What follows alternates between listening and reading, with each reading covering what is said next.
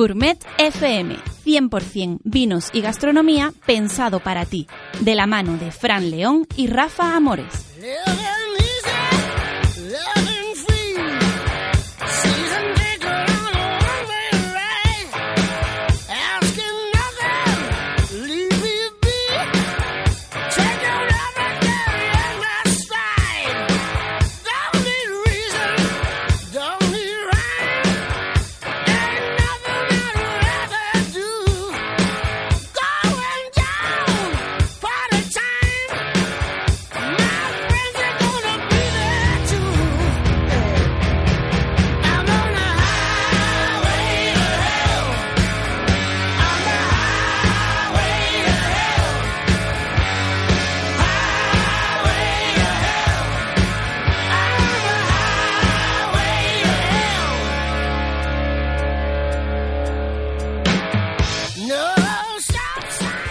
Bienvenidos al episodio número 42 de Gourmet FM. Bueno, 42, que número más bonito, la verdad que yo tengo. Mira por dónde, ¿eh? 42 eres, sí, no. Chiquillo, estoy, si yo estoy en chiquillo, estoy en la, flor de la vida. Con 42 añitos, todavía no, todavía no he empezado la crianza oxidativa. Estás todavía, estás todavía en flor, ¿no? Se me acaba de partir el reloj, no por nada. Joder, macho, venga, céntrate, céntrate. Eso es que hoy tenemos mucha virguería y mira, ya se está poniendo hasta, el, reloj nervioso. Bien, amigos, vuestro espacio de radio dedicado al mundo de la gastronomía y de siempre de muchas cosas más que aquí os queremos transmitir. El que os habla, Fran León, el comunicador y miembro de la Asociación de Periodistas y Escritores del Mundo del Vino. Y para saber más de gastronomía me acompaña mi compañero de tribu, inseparable, no es que me lo quiten encima, ya lo he intentado. Rafa More de Convino, tienda física en Tomares, en vuestro lugar ideal para adquirir vinos de calidad. Buenas tardes, Rafa. Muy buenas tardes. Hoy tenemos un programa apasionante. Si te parece, vamos a empezar con sus contenidos. En primer lugar, ya te he adelantado eh, con la virguería de vino que, que tenemos y tendremos a, el amigo Ángel que, lo hace para que nos cuente sobre él. Sí, que nos cuente como todas las singularidades de elaboración de este vino tan singular. Eh, nos vamos a cocinar sobre rueda. Vuelve un miembro de la tribu, Enrique Sánchez y con un proyecto apasionante, bueno, apasionante como todo lo que contamos aquí. Vamos a gastar la palabra apasionante, la hemos gastando. Sí.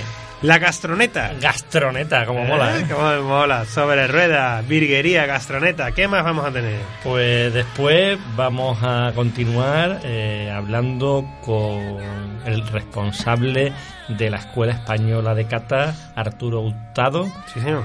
Una escuela que ya hemos, hemos hablado, varias veces sobre ella. Muchas veces. Y, tendremos la suerte de tener a Arturo en las ondas. Y para terminar, todos los estabais esperando.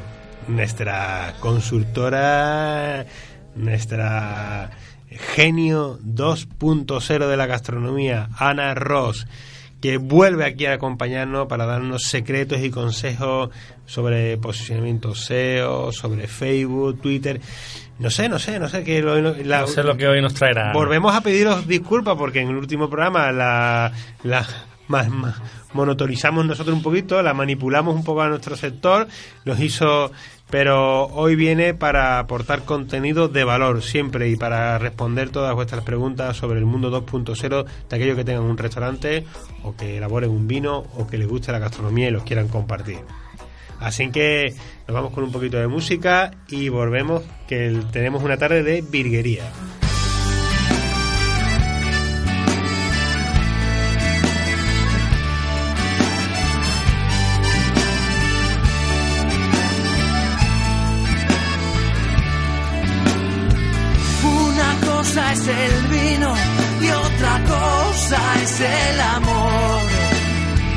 Pero si juntas las dos, nace el amor por el vino. Una tremenda pasión que hace mejor el camino. Que da la vida calor y esperanza al peregrino.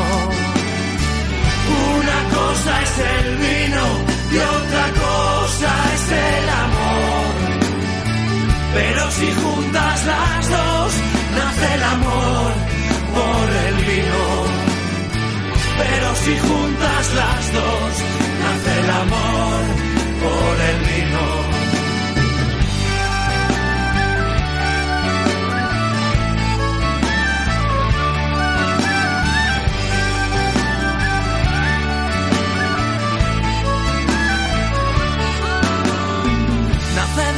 Y la tierra en un parto sin dolor. Que el amor del bodeguero construye como una flor. Y las mejores esencias se han reunido en la uva. Y de ellas el ser humano ha hecho toda una cultura. Una cosa es Pues entremos en detalles de virguería, Rafa. Pues ¿qué nada, tenemos aquí hoy en la lo copa? que tenemos es un vino, como diríamos, casi kilómetro cero. Un vino elaborado eh, Bueno. en Espartina, en bodegas Loreto. Un agarrido fino, eh, elaborada antes de que los ingleses nos implantaran nuestro sistema maravilloso sistema de criadera y solera. Un vino con 16 meses bajo velo de flor, eh, con crianza en estática y sin fortificar. Y para saber más de esta virguería de vino, tenemos a un gran amigo, a nuestro querido Ángel Domínguez. ¿Qué tal, Ángel? Buenas tardes, Rafa. ¿Qué tal? Buenas tardes, Fran. Buenas tardes, Ángel. Muchas gracias por venir y acompañarnos aquí a la mesa de Gourmet FM. A vosotros por la invitación. De aquí, bueno, nuestros amigos de YouTube que nos, va- nos verán próximamente en el vídeo que estamos haciendo. Ya sabéis que siempre que tenemos un invitado en la mesa, estamos haciendo un vídeo para que lo podáis ver el día a día y como tenemos la mesa llena de, de copas de vino, ¿verdad? Y de botellas. Tenemos virguería y algo más por ahí que no, ya veremos qué es lo que nos ha traído del fondo de una bodega que muy bien has dicho, Rafa, es la bodega más cercana que tiene Gourmet FM. Si me apura dando un paseo, podemos llegar perfectamente. Nos ponemos andando, llegamos. Pero bueno, pero no, no estamos hablando ni paseo de muy largo, ¿eh? Un paseo a lo mejor de un par de horitas, una horita, podremos tardar aquí una... Un par de leguas, como se de se decía sí. antiguamente, ¿no? Bueno, pues Ángel, si tú me lo permites, antes de que comencemos a hablar del vino y del proyecto y de la bodega que también está detrás, eh, me gustaría invitarte, ya que tenemos eh, te tenemos en la mesa, a la que cates el, nuestro vino de hoy, ya que nosotros catamos el vino en la mesa para que nuestros oyentes, a través del sentido del oído, puedan visualizar el vino. Bueno, pues estamos ante un vino de color amarillo pajizo, con reflejos verdosos, característico de la crianza biológica. En nariz, en nariz destacar eh, esos aromas de crianza biológica, aromas que pueden asemejarnos a un fino, una manzanilla, aromas a masa de pan, bollería, levadura fresca, con un fondo muy frutal, es decir, esa fruta madura, ese melón, plátano incluso. En boca, en boca presenta un paso ligero, vino que, prácticamente se desnuda en la boca y mostrando una sensación salina muy característico, a pesar de la distancia que separa eh, la jarafe de, la costa, bueno, pues tiene ese carácter salino y un final levemente amargoso muy atractivo, ¿no? que lo hace muy persistente después en la boca.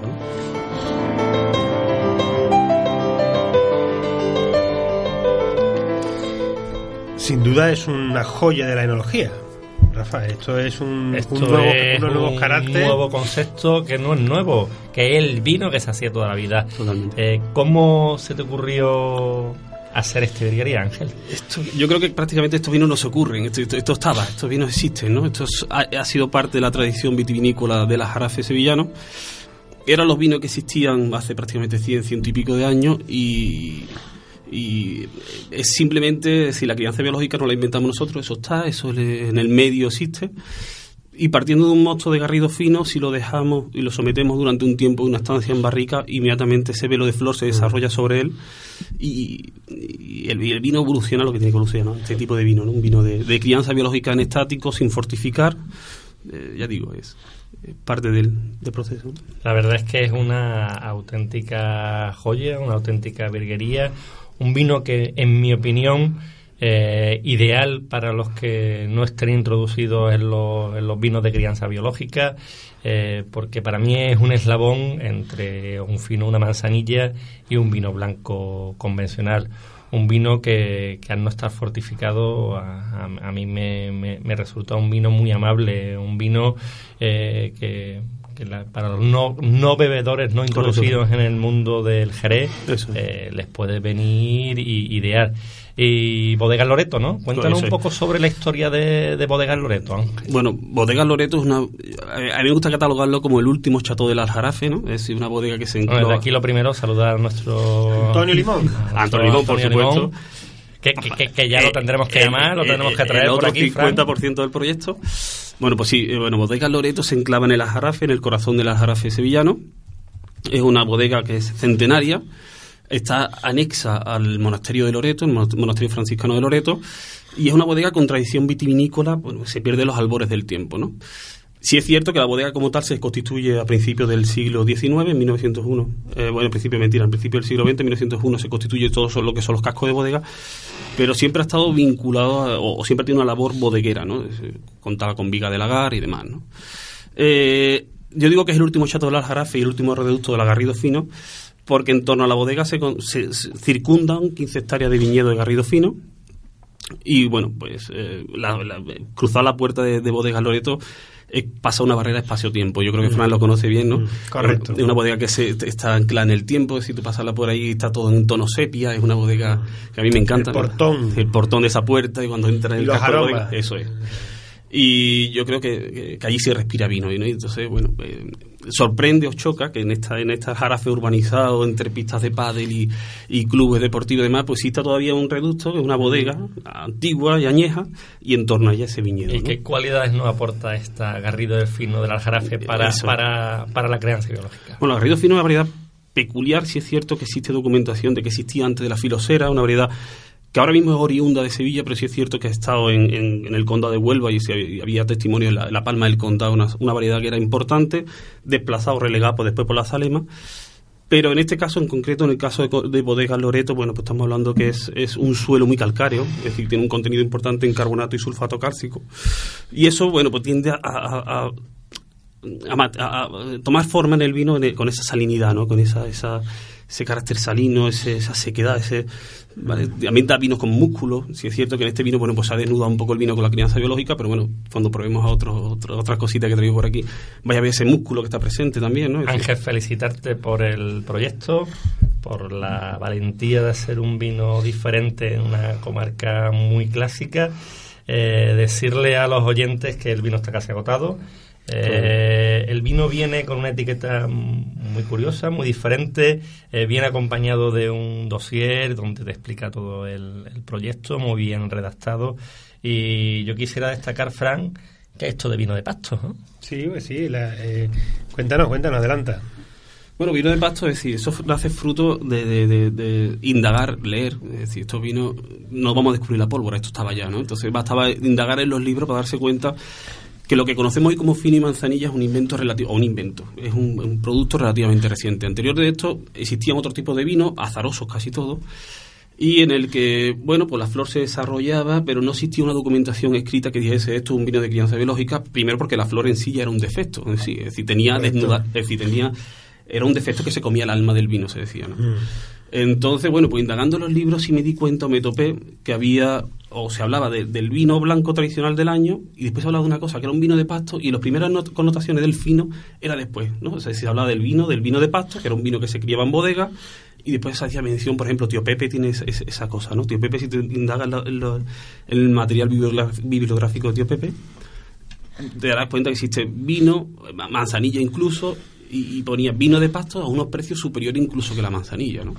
Y daba a pensar que era esos vinos, ¿no? Una crianza biológica azarosa, de, de, tenerlo el vino reposado en la bodega, que tenía unos matices diferentes a ese vino del año y que a lo mejor no era ese, ese fino, ese fino que era otro fino, ¿no? Como lo ahora, ¿no? Era uno fino más recio, más potente, ¿no?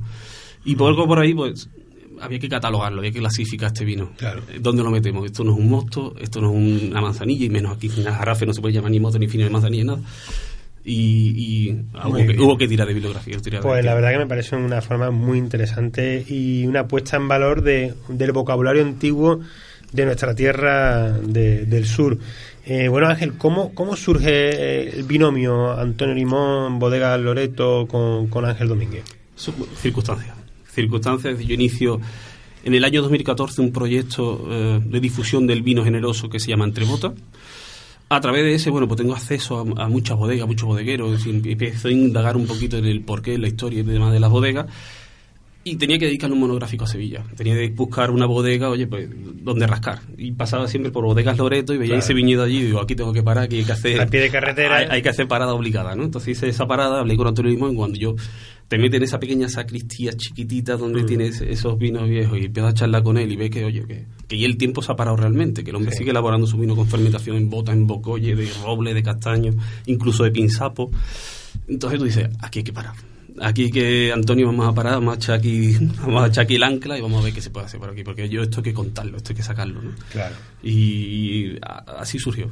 Y hasta ahora, bueno, pues el, el idilio y el matrimonio pues sigue y, y espero que por mucho tiempo, ¿no? Pues sí, la verdad que ha sido un buen binomio porque los dos sumáis cada uno en, en vuestro estilo. Una cosa que me llama la atención es la graduación alcohólica de virguería, 12 grados. Entonces, gradito. Es decir, biológica con 12 grados, eh, en teoría en los libros de escuela eh, siempre se decía que eran en 15 grados. Correcto. Hay vino, hay tentativas de vino con 13 o con 14 grados y medio, pero yo creo que estamos hablando, personalmente creo que es el vino con menos graduación alcohólica que veo con, con crianza biológica. ¿Cómo se convive con 12 grados y la biológica? Un trabajo diario. Duro. Mira, eh, es cierto que este vino empezó con 13 grados realmente. Es decir, durante el proceso de crianza biológica, la levadura de velo de flor, esa capa que cubre el vino, se alimenta de los componentes del vino. Entre ellos, su, su, su aperitivo es, es el alcohol. Le gusta Claro. el alcohol y se alimenta del alcohol. Un vino que empezó en, en- en origen con 13 grados 10, al final, cuando hemos terminado el ciclo, se ha hecho la analítica y nos hemos encontrado un vino con 12 graditos. Sí es cierto que, bueno, la- la- hoy en día o está estandarizado, se entiende que la crianza biológica se desarrolla con 15 grados y que lo ideal son 15 grados. Pero no quiere decir que por debajo de esa graduación la crianza biológica no se desarrolla. Al revés, se desarrolla con más virulencia. ¿no? Es más fácil que la crianza biológica se desarrolle en un vino de 14 grados, de 13, incluso de 12. ¿Cuál es el problema de esas graduaciones tan bajas? Que no solamente vamos a tener levadura de velo de flor, es decir, no solamente vamos a tener Saccharomyces béticos, montuliensis, rosa y demás, sino que vamos a tener bacterias que también atacan al vino, que también le encantan el vino y más en ese medio. Entonces vamos a tener bacterias acéticas, lácticas, que en ese medio campan a sus anchas. Claro. ¿El cómo se vive? Rezando. Rezando y acercándote a la bodega, ve cómo está ese velo y, y perdiendo algunas botas. y ¿no? perdiendo botas. Ha habido, ha habido pérdidas por el camino, ¿no? Pero sobre todo eso, asomándote a ver el velo, ver el estado sanitario de ese velo, que no haya una calva, oye, que, que el vino ahí Claro. es, es vulnerable a, a la oxidación inmediata, es vulnerable a muchas cosas, ¿no? Y estamos hablando de un vino, eh, si no sé si ha quedado bastante claro, que es un vino de añada, Dañada. que no tiene sistema de crederes y solera. Dañada, dañada. Es un vino que querían estático. Se seleccionaron cuatro botas en origen, tres no hemos quedado finalmente y solamente una se ha, se ha embotellado. ¿Por qué una? Bueno, porque reunía esos atributos sensoriales que, que nos parecieron más atractivos, ¿no? Pero yo digo, crían añada, está en concreto la añada 2015, como tal la botella eh, no se especifica si es un vino de mesa, si hay por ahí alguna jeroglífico que pueden decir o puede entenderse como el 2015, pero Claro. es un añado 2015 y ahora estamos bueno, pendientes de que próximamente saquemos la 2016 y, Ah, porque tenéis ahora mismo ya la 2016 en caliente, en ¿no? caliente, en caliente. Ahora llega el veranito y ahora hay que estar un poquito más encima de Más eso. pendiente, ¿no? Eso Porque la- la- el verano puede ser el mayor enemigo de, Totalmente. de- más que incluso que el frío. Que el Bueno, frío. Aquí, aquí que tampoco haga mucho frío, pero el verano es... Totalmente. Sí, sí, sí, sí. Lo, el verano es el que realmente la- el- ataca a la flor y hace que sufra y que se, y que se debilite a- al máximo. Bueno, eh, has hablado antes de, antes de que pasemos al siguiente vino que tenemos también en la mesa, que esto vamos a hacer un 2 por 1 eh, Entre botas. Entre botas. ¿Qué es Entre botas? Entre botas es una pequeña criatura. Entre botas es, es, es un club de vino al uso con la singularidad, con la particularidad que se enfoca hacia y para los vinos generosos, solamente hacia los vinos generosos. Para quien no entienda o que no esté familiarizado con el término, vinos generosos son aquellos vinos bueno, que son generosos en alcohol. ¿no? En un proceso durante la vinificación se le adiciona alcohol vínico de más o menos pureza, en origen para preservarlo de ciertas alteraciones y hoy en día para clasificar sus tipologías, ¿no? Pero está enfocado hacia para los vinos generosos y a través del cual procedemos una herramienta a nuestros suscriptores con el fin de, sumergirse en este mundo de vinos, esta complejidad, de una manera guiada ¿no? y conducida. ¿no? Poco eso. ¿Y cómo, cómo podemos llegar a Entre botas? Es decir, eh, tenemos página web, Eso es. que sería... www.entrebotas.com Vale, yo llego a la página web, entro en Entrebotas, mm, veo la información y qué servicios me ofrece o cómo puedo encontrar, porque tú haces una selección de vinos. Eso es.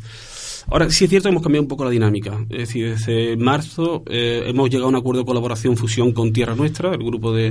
Gran- una gran casa. Una ¿eh? gran casa, es decir, Pionera con, eso es, con seña y identidad en Sevilla, la distribución y comercialización de vino. Y hemos pasado de lo que eran los packs de estos de vino, bueno, que nosotros íbamos a las bodegas, seleccionábamos dos tipologías de vino, a lo mejor era una criadera versus una solera, y hacemos una cata comparativa, que es una cata que lo que hacemos es un pack de vino que se lo mandamos al suscriptor, acompañado de un dossier temático. Hemos cambiado un poco esa temática y ahora sí enfocamos más hacia el mundo de la bodega, ¿no? Es decir, vamos a la bodega, tomamos sus dos marcas comerciales que el consumidor puede localizarla en cualquier punto de venta especializado, pero acompañamos es- es- esas dos muestras de vino con un, con un magazine temático que nos permite, oye, pues introducirnos y descubrir cosas que seguramente, oye, pues no hay tiempo de contarte o que las redes sociales no te las vas a encontrar, no te vas a encontrar que digan las páginas web y demás, ¿no? Y un poco esa es la fórmula, ¿no? ¿Y un magazine que tú escribes? Que escribimos, escribimos, somos varias, sigue escribiendo. Es decir, yo soy, yo soy el que llevo la, la, la, la mayor Entre parte. la flor, escribir, seleccionar, Ángel. Y el niño. ¿Y un niño? y un ¿Qué, niño. tiempo, ¿Qué tiempo tiene ya? 15 meses. 15. ¿Cómo se llama? Mauro. Mauro. Bueno. tiene nombre de vino, ¿eh? A, a- a mí me, a mí me gustaría contar cómo, cómo conocí yo a Ángel. Yo en Sí, realidad a- hace uno de mis primeros clientes hace cuatro años prácticamente cuando yo abrí la tienda que entró por la tienda fue el hermano de Ángel que en esa época vivía en, en Tomares. Eh, empezamos a charlar, una persona afable y de pronto un día me viene con una botellita debajo del brazo. Dice, esto te lo traigo para que lo pruebes. Esto es un vino que hace mi hermano en Extremadura. El friki, el friki. Eh, el friki, de hecho, un vino que se llamaba Proyecto Sofo. Eh, ¿En qué consistía este proyecto Sofo, Ángel? Yo creo que fue eh, mi puerta de acceso a la enología. Es decir, yo era una persona muy inquieta, es decir, yo soy químico de formación, pero sí es cierto que la enología siempre me ha llamado, y sobre todo desde el punto de vista técnico. Eh, nosotros, por circunstancias de la vida, pues bueno, pues nos hemos criado en Extremadura y allí, bueno, en el corazón de Extremadura, que es tierra de barro, el corazón vitivinícola de Extremadura, rodeado de viñedos y todas esas cosas, bueno, pues circunstancialmente, oye, pues tiene alguna vinculación directa, quiera o no quiera, con el mundo del vino, ¿no? Entonces, bueno, pues decidí experimentar un poco, oye, ese- esos vinos a hacerlo a, mi manera, interpretar un poco allí las variedades. Y una de las variedades que tomé fue la pardina, que es una variedad autóctona extremeña. Adquirí una fudre, busqué una barrica, así haciendo siempre un poquito, vamos a indagar aquí a ver hasta dónde podemos llegar con esta variedad. Y surgió Proyecto Sofo, un vino que surgió en el año 2006. Desde el 2006 hasta el 2013 se ha estado elaborando. Como digo, como todo esto es circunstancial y batallas de- de- del destino, en el 2014 me vengo a Sevilla. Y entonces, bueno, y el proyecto se queda en stand-by.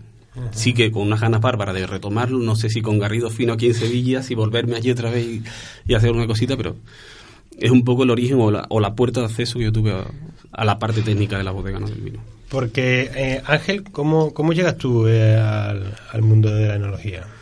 Ya digo, por circunstancias. Es decir, yo vivía en Extremadura, eh, allí eh, se respiraba vino por todos lados. Ten en cuenta que tierra de barro, lo que es el corazón de vitivinícola Extremadura, eso es un mar de viñedos.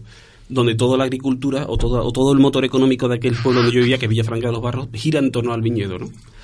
Entonces, bueno, pues yo poco a poco, quiera o no quiera, tu amigo se va a hacer la vendimia. El otro hace vino que se llama allí de pitarra. El otro, y poco a poco te pica la curiosidad. Oye, vamos a probar qué va esto. Así que con 18 años, pues fui curioseando un poquito, me fui formando de manera autodidacta en este aspecto, porque yo ya digo, mi formación es química. Tuve acceso a diferentes bodegas de allí de Extremadura, es decir, del departamento técnico de diferentes bodegas. 2011 me voy a Burdeos, sigo formando, vuelvo. Y hasta que yo digo, 2014 gira todo lo que es la fase El amor te trae Totalmente, y me, me- y me vuelvo, yo soy de tomar además, es decir, me vuelvo otra vez a, a Sevilla. tomar, eh, yo estoy como una tomareña y no me y lo más lejos que me ido a Bormú. Pues ya te que- digo, yo ya estoy en partina, es decir, tampoco, tampoco vi mucho arreo, ¿no? que la hermana de mi mujer está en partida también. ¿eh? Sí. O sea, no te- las tomareñas no salían mucho. Sí, sí, sí. Y, a- y, y además te vienes con un Mauro debajo del brazo. Que nunca, oh, que apasionante. Bueno, nos has abierto aquí una botella, eh, has tenido una botellita pequeña de una toma de muestra, supongo, de un vino.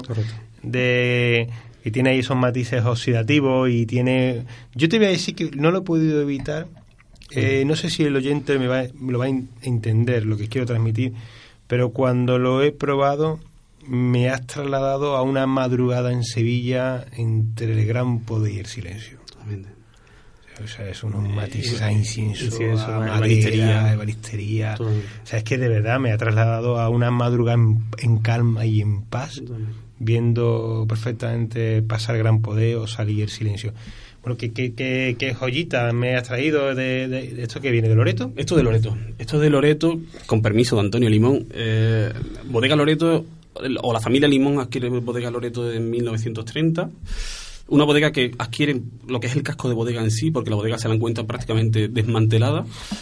Pero el bueno de Antonio Limón, abuelo, es el que, bueno, pues eh, es un comerciante, empieza a, a- comprar partida de mosto para abastecer a Jerez, pero también compra soleras muy viejas, entre ellas esta, ¿no? Es decir, esto era una pequeña solerita de, de vino viejo, de las garrafes sevillanos, y es una solera, bueno, que prácticamente se ha quedado para el consumo familiar, es decir, un vino que se ha quedado prácticamente en estático. Yo, yo creo que tú conoces bien, Fran, eso, eso es un vino que eh, hay que suplicarle y rogarle a Antonio Limón que saque algo de ahí, ¿no? Es decir, le cuesta mucho trabajo eso, porque es, ya te digo, es parte de, De la historia. de la historia de su, de su bodega, ¿no?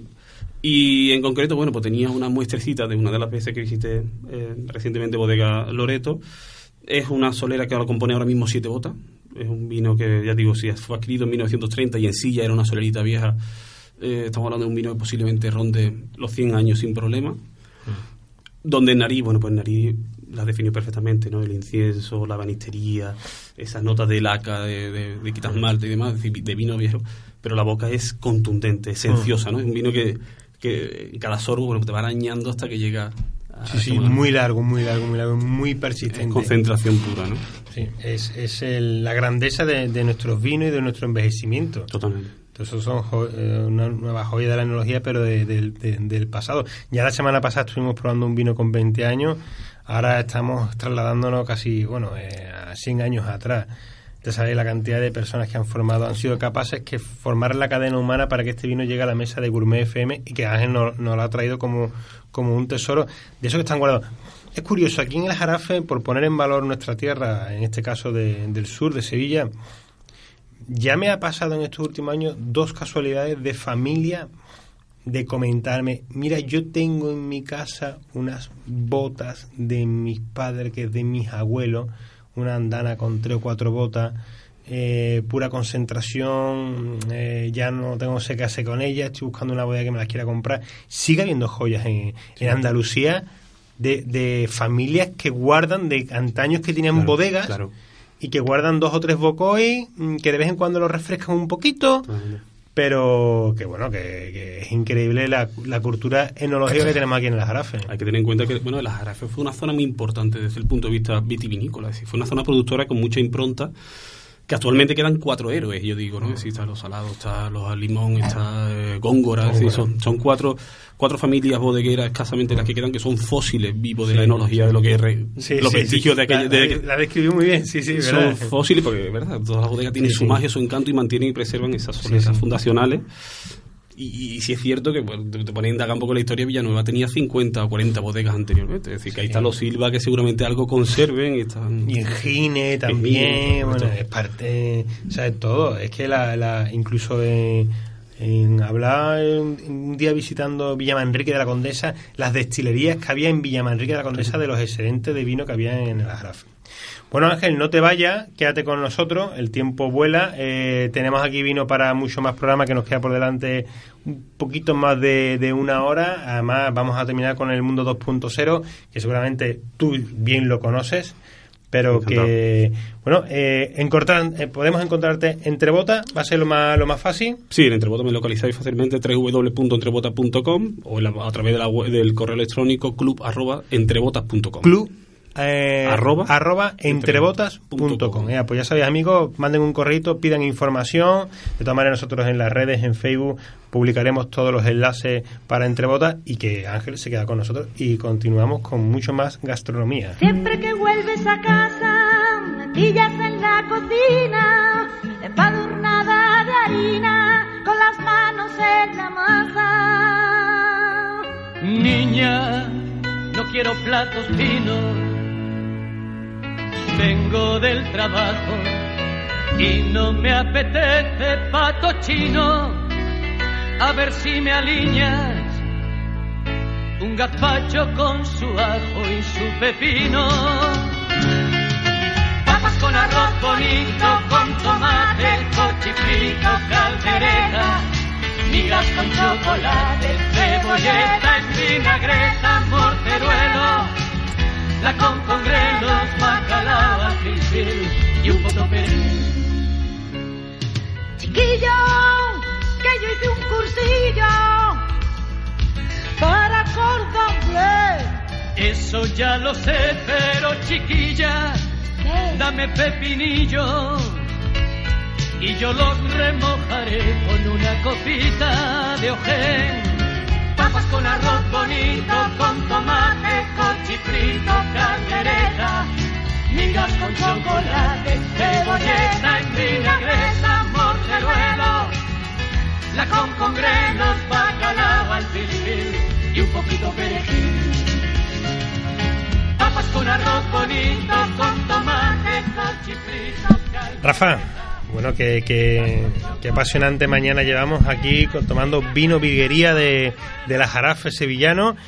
Y no nos vamos a ir muy lejos, aunque hoy Bueno, te traigo... aunque no sabemos dónde- sabemos, porque la, la gastroneta se mueve sobre ruedas y tiene detrás a una de las personas más queridas de nuestra tierra del sur, una persona emprendedora y conocedora de la cocina y de los productos de kilómetro cero, que es Enrique Sánchez. Buenas tardes, Enrique. Hola, ¿qué tal? ¿Cómo están por ahí? Pues nada, de nuevo, muchas gracias por atender la llamada de Gourmet FM. Para nada, para nada. Es, un honor, un honor y un placer. Ya sabéis que contéis conmigo siempre que haga falta. Te lo agradecemos de corazón. Bueno, Enrique, eh, mm, bueno, ya, es que ya lo que faltaba era verte. O sea, yo sé que a ti te gusta el mundo de las dos ruedas. Yo sé que te gusta el mundo de las dos ruedas. Que cuando puedes te trasladas en dos ruedas. Pero has puesto dos, cuatro ruedas bien grandecitas para que eh, pongamos eh, la cocina sobre ruedas y con nombre la gastroneta. Cuéntame, ¿qué tenemos ahí? Pues mira, la, la gastroneta es, por definirlo de una forma muy rápida, es como una cocina sobre ruedas, una cocina en movimiento. Eh, es verdad que hay una, una tendencia que, que está cogiendo mucho auge y mucho, digamos, mucha fama o notoriedad, que son las las food truck. Sí. Entonces, a mí, en cierta forma, cada vez que iba a un evento, como apasionados que somos, todos los que hablamos, ¿no? En este momento, de, de- de la gastronomía, pues yo cada vez que iba a un evento encontraba que en la truck te podías comer una hamburguesa, o te podías comer perritos calientes, o te podías comer un poco un concepto de comida eh, muy rápida, por decirlo de alguna forma, o, Sí. o un concepto de comida que, que no era muy nuestra. Entonces yo dije, mira, pues sí, hay que sacar cocina a la calle, vamos a sacar cocina, pero con toques andaluces. Bueno. Y por eso lo primero fue no, no ponerle el clásico nombre de food truck, que en definitiva en inglés es una, una camioneta de comida. Pues dijimos, camioneta de comida, gastroneta. La, la nuestra va a ser diferente. Y después la oferta que son, pues, mm, no sé, comerte unas croquetas, comerte ensaladilla, comerte salmorejo, papas aliñadas, comerte un montadito de toda la vida de solo al whisky, pues ese tipo de cosas que yo echaba de menos cuando iba a este tipo de eventos. Muy bien, Enrique, porque siempre estamos hablando de, de, de productos eh, de cocina, de elaboración, pero es que nuestra cocina, es que una ensaladilla tiene una elaboración que se lo diga más de uno. Es decir, que, que una cosa, siempre mi madre decía, sí, el salmorejo y la ensaladilla ustedes la coméis como si fuesen rosquilla, pero esto cuesta muy, hay, hay que echarle horas para, para, para hacer una buena ensaladilla y, y un buen salmorejo, un buen gazpacho. La cosa tan... O sea que son horas de cocina de madre, ¿no? De, de, de cocina de, de cuando llegábamos del colegio y nos encontramos y de cuando salíamos a, a, a tapear y nos tomamos esos platos que pueden parecer sencillos de nombre, pero que no se han gastado en el tiempo, ¿verdad, Enrique? Que nuestras tapas siguen estando vivas. Claro, eh, vamos, la cocina, la cocina andaluza es una cocina que, que se ha heredado del pasado, la hemos heredado, pero que además ha sabido enriquecerse con el paso del tiempo. Entonces, estas recetas se han ido manteniendo y además enriqueciéndose. Y una ensaladilla, o, o un salmorejo, o unas papas aliñadas, o una simple, no sé, me veo un simple garbanzo con la cocino. Eh, hay un ingrediente para mí que es fundamental, que es el que le ha permitido perdurar en el tiempo, que es el cariño. Claro. Y ese cariño, como bien has dicho, Fran, lo ponían las madres y lo ponían las abuelas. No nos engañemos, cocinaban antes las madres y las abuelas. Los hombres no hemos tenido nada que ver Nada. en que, en que esto se transmita. Ahora sí, ahora estamos cocinando, no hemos añadido o incorporado la cocina, pero si hoy en día comemos una receta que tiene dos siglos, es porque la han cocinado las madres y las abuelas. Mm, No hay por dónde pillarlo de otra forma. Y, y, y es verdad lo que dice, hay, hay recetas que yo suelo utilizar una expresión que es bendita la sencilla exquisitez de las cosas. Y es que muchas veces las cosas sencillas son realmente maravillosas a la hora de probarlas, pero es verdad que son sencillas a la hora de probarlas, pero no a la hora de hacerlas. Porque Claro. una ensaladilla, Claro. ¿verdad? Una ensaladilla, la patata bien cocida, Claro. picadita para que no esté muy machacada, la zanahoria en su punto justo de contraste con el- la cantidad de patata, de huevo, de mayonesa, la mayonesa casera. tal. En definitiva, oye, hacer una ensalada lleva un ratito, ¿eh? Sí, sí, y, la- y, y es verdad que lo que dices, Frank, que después te pones con una regañez o unos picos y, Claro. y parece que es que estaba ahí toda la vida, que no ha tenido trabajo. Sí, es verdad. Yo siempre he visto que, que mm, yo me recuerdo en mis comienzos en- cuando estaba trabajando en Antare, hacíamos la ensaladilla todas las mañanas, todas las mañanas, y lo que sobraba se deshacía. Todos los días hacía la ensaladilla nueva. El que entraba de mañana a las 9 de la mañana se ponía a coser la- las patatas y yo decía, pero ¿por qué vendemos un plato tan barato? Tan- tan- esa- ¿Verdad? cuando tiene una elaboración exigente de, de- en el mismo día. Es decir, no, no, no es un producto que tú puedas hacer una, una pequeña cantidad, tú lo vas guardando, tú lo vas sacando. No, se hacía a diario. Y, y después, Enrique, lo difícil que es la patata, porque yo veo, la, yo veo los programas de televisión y todos los, en Toche y en Masterchef, en todos los programas, todos caen en la patata. Bueno, mira, nosotros, nosotros por ejemplo, en, tanto para la gastroneta como para los restaurantes, cuando abrimos me acuerdo que vimos 32 tipos de patatas diferentes, de verdad, ¿eh? Ujú. 32 tipos. Y hacíamos pruebas.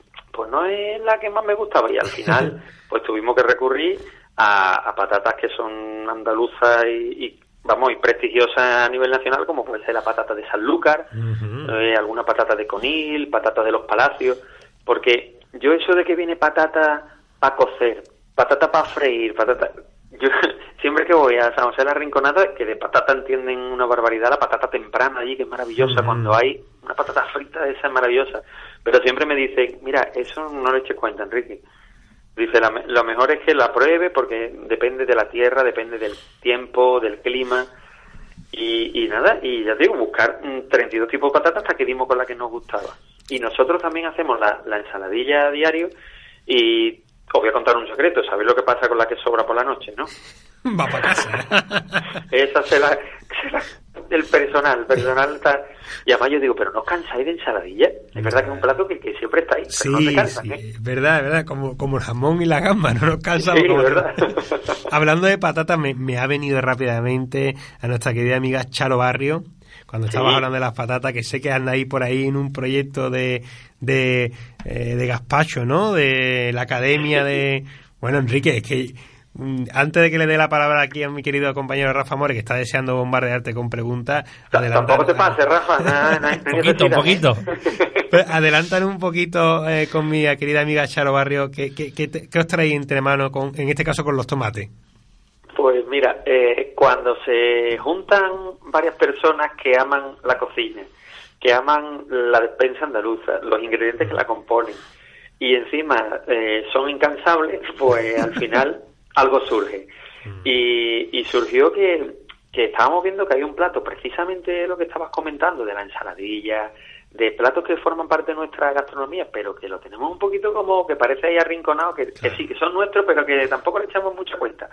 Y uno de ellos nos daba mucha pena, que era el gazpacho. El gazpacho ya mm, poco a poco se iba desapareciendo de muchas cocinas, o está desapareciendo, le está comiendo mucho terreno, verdad, el salmorejo cordobés. Sí, sí, Eh, por ejemplo, ahora tenemos tomates todo el año, y afortunadamente, y, y comer un salmorejo o verle una carta en invierno no hay problema, pero un gazpacho no, no, nos llama la atención. Un gazpacho, mm, eso no es imposible. Cuando el gazpacho tiene muchas versiones, muchas texturas, Mm. dif- diferentes componentes que nos dan mucho juego. Y entonces dijimos, mira, tenemos que romper una lanza a favor del gazpacho.